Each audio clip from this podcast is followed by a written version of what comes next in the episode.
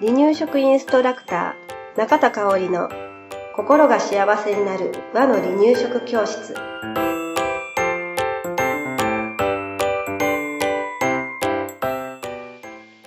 第112回です。番組アシスタントの山本智子です。よろしくお願いします。はい今日もよろしくお願いします、えー今日は、うんえーまあお盆をちょっと過ぎたぐらいなんですけれど、うん。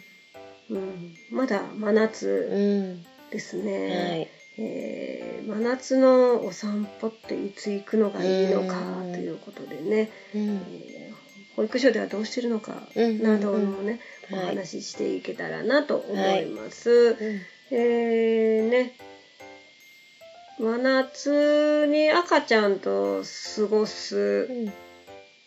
時に、うんまあ普段ねあの真夏じゃない時にね、お散歩起きてご飯食べてお散歩行ってでお昼寝してっていうような、うん。うん。ね、生活の流れでね、うん。えーしてはるお母さんも多いかなと思うんだけれど、はい。ご飯食べてさ、うん。お散歩行こうって思った時間、うん。例えば9時10時とかなったらもう、うん。カンカン照りで暑くてもうこれうん出てもいいものかどうかっていうことを考えてしまうと思うんですけれど、うん。どう思います？うん。出るのね、怖いからねなかったかな。うーん。出ない。出なかった。出ないことをうん選択する、うん。そうですよ時間を変えるね。時間を変えるとかね、うん。そのそうなんです、だからうん。普段の、うあの快適な季節のお散歩とはちょっとう違う、真夏はあのん。配慮が必要かなって、暑さに対してね、うん。配慮が必要かなと思うので、はいそのポイントをお話しします。はい。で真夏のお散歩っていうのは、できれば早朝かうん。夕方はい。にしてほしいなと思います。はい。で赤ちゃんにとってもお散歩っていうのは一日の楽しみの一つなのかな、うんうん。うん。であとは生活リズム整えるためにもね、お外遊びっていうのは、うん。ぜひ取り入れてもらいたいものの一つなんだけれど、はい。真夏はうん。そうはいかないこともあるですね。うん。それは気温が高いっていうのと日差しが強いうん。っていうことね。紫外線もあるっていうことね、があると思うんですね。うん。で外遊び自体でうん。外に出ること自体が辛い日だってあると思うんです、暑すぎてね。はいで特に赤ちゃんっていうのは、うん。えー体温調節がうん。未熟です、はい。で無理にお散歩に出る必要はないかなと考えます。うん。であの気温が比較的低くて、で太陽の照り返しがなくて、うんうんうん少なくてね、うんはい。で涼しい朝、うん早朝かうん。夕方うん。に出れるといいのかなはい。と思います。うん。うん。でただ早朝や夕方でもね、うん。お散歩に出る前に実際にお母さんが先に外に出てみて、うん。外気温とか、うん。その今だったらアスファルトからのね照照り返しとか熱気みたいなのあるじゃないですか、ああいうのだったりとかね、うん。日差し、風はちょっとそよそよと吹いているのかどうかとかね、うんそういうことを確かめてみるのも大切かなとはい。思います。うん。で大人より子供は低い位置でうん。歩いたり、うん。ベビーカーに乗ってたりっていうことがあるので、うん。多分大人が感じる温度よりも、対暑いんですよね、ううんんそうですよね、うん。だからねそういったことも配慮してはい。ほしいなと思います、とはいえうん外出する、うん。まあ、用事があったりね、することも必ずあると思います、なので外出する時に心がけることをお話しします。ははい。い、えーまずは帽子をかぶりましょう、うん。うん。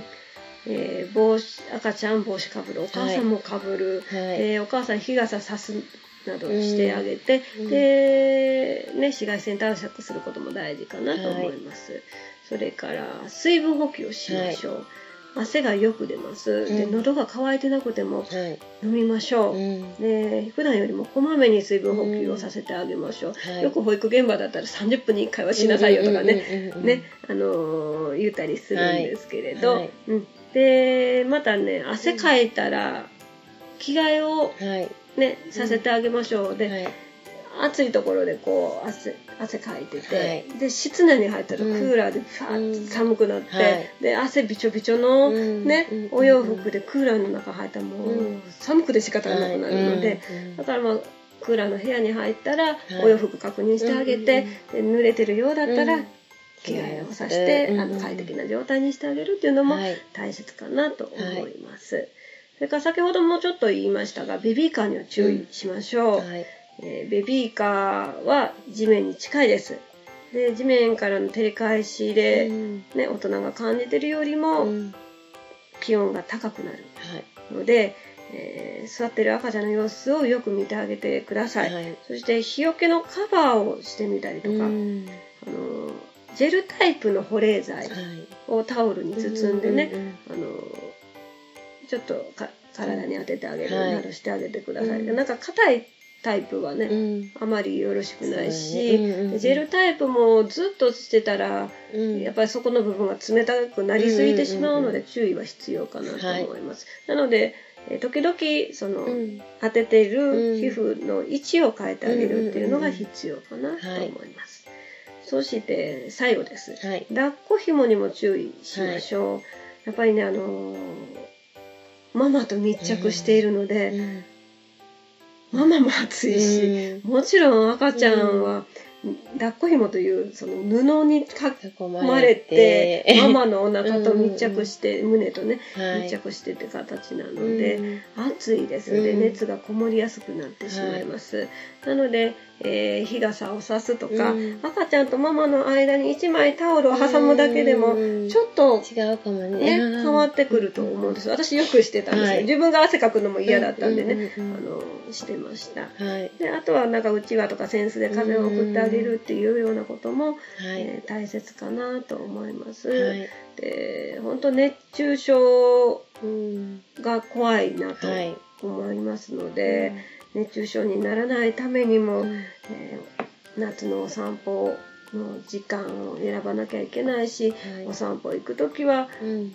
あのこまめにしていかなきゃいけないことがあはい。ると思いますのでね、あの無理はせずうん。っていうことことがね、うん一番大事かなと思います。はでなんかお散歩以外に何か遊びはないの、っていうことだけど夏だからこそできる水水遊び。うんうんもね全身の全身運動の遊びなのでね、うん。うん。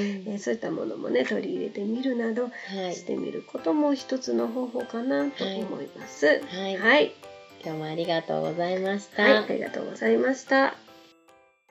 離乳食インストラクター協会では人生80年の食事の土台作りをお伝えするお手軽な和の離乳食パクパクセミナーとじっくり学ぶ離乳食インストラクター協会2級1級講座を全国で開催しています。また、2018年11月からは離乳食の専門講師を育てる離乳食インストラクター養成講座を行っています。詳しくは離乳食インストラクター協会ホームページをご覧くださいね。